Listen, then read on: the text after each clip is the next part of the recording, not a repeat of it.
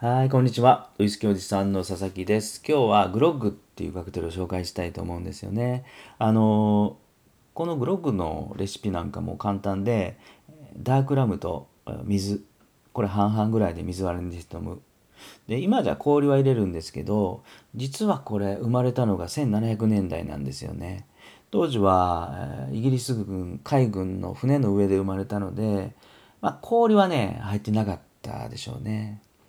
で、このグロッグの名前の由来がめっちゃ面白いのと、このグログラム、このカクテルは実は日本の歴史を遡るとね、結構馴染みのあるお酒なんで、その話を少ししたいと思います。よかったらね、最後まで聞いてくださいね。はい。で、1700年代ね、イギリス海軍の船の上で生まれたこのカクテル。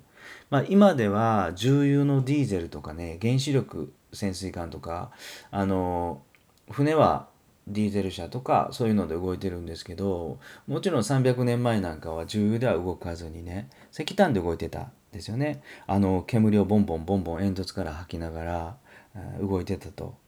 でこれ石炭を原料とするんであの船底でねみんな船員たちがもう昼夜問わず朝晩ガンガンガンガン石炭を火の中にくべる作業があったらしいんですね。でこれがまあもう大変な重労働でしかもあのその中は船底はねあの40度近くなる高温になるんでもう体も何も持たない持たなかったらしいんですよね。じゃあこれイギリス海軍は船員たちにじゃあこのままじゃいかんなっていうことで何をしたかっていうとラム酒ねあのラム酒を1日今で言うあれビアジョッキ半分ぐらいかな、うん、300ml ぐらい支給したそうなんですよ。毎日毎日タダでね。じゃあ船員さんは喜んでラムがこんだけ飲めるっていうことでそれをグビッと飲んでね。半分気持ちよくなって重労働に勤しんだと。でもここで問題が起きましたよやっぱり、うん、それだけの量飲むんでちょっと仕事にならない人たちも出てきたそうなんですね。もう酔っ払ってぶっ倒れる人たちはいるわ。もう寝込んで仕事にならなかった人も増えてきたんでいやいやちょっと待てよと。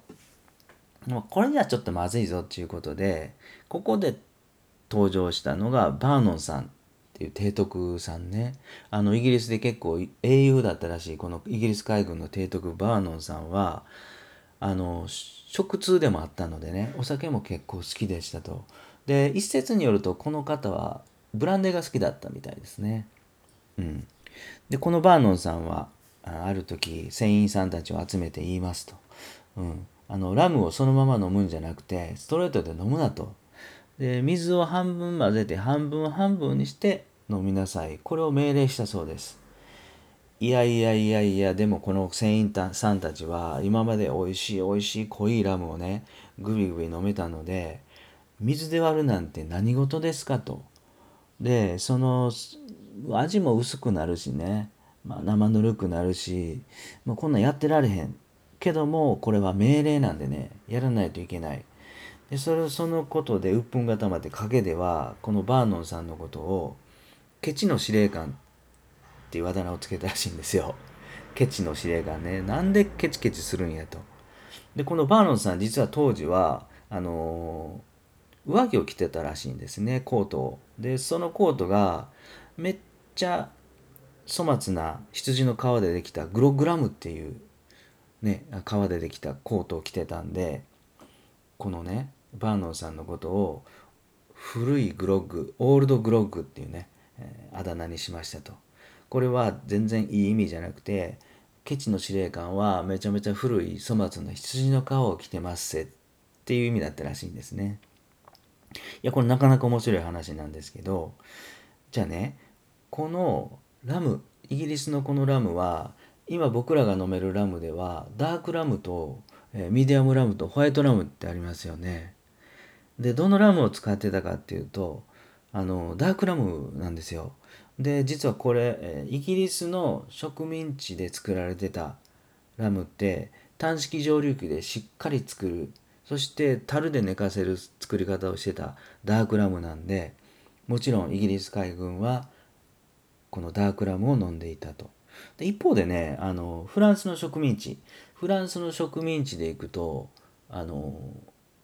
マルティニーク諸島あたりかな、うん、その辺で作られたラムはあの連続式蒸留式っていうウォッカとかバーボンを作る時に使われる大量生産でねできる作り方のラムなんで、まあ、樽でもそんなに熟成しないんでホワイトラムとかミディアムラムになりましたよと。だからフランスの人たちはこっちを飲んでたんじゃないかなと思います、うん、ちなみにこのダークラムはバルバドスの辺とかそっちの南米とかね中米の方の、えー、原産のラムだったと思うんですね。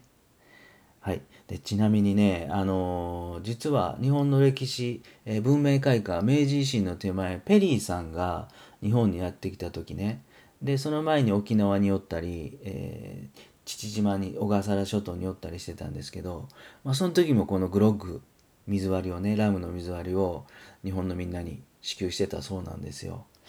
で、えー、浦賀沖にペリーさんが来た時には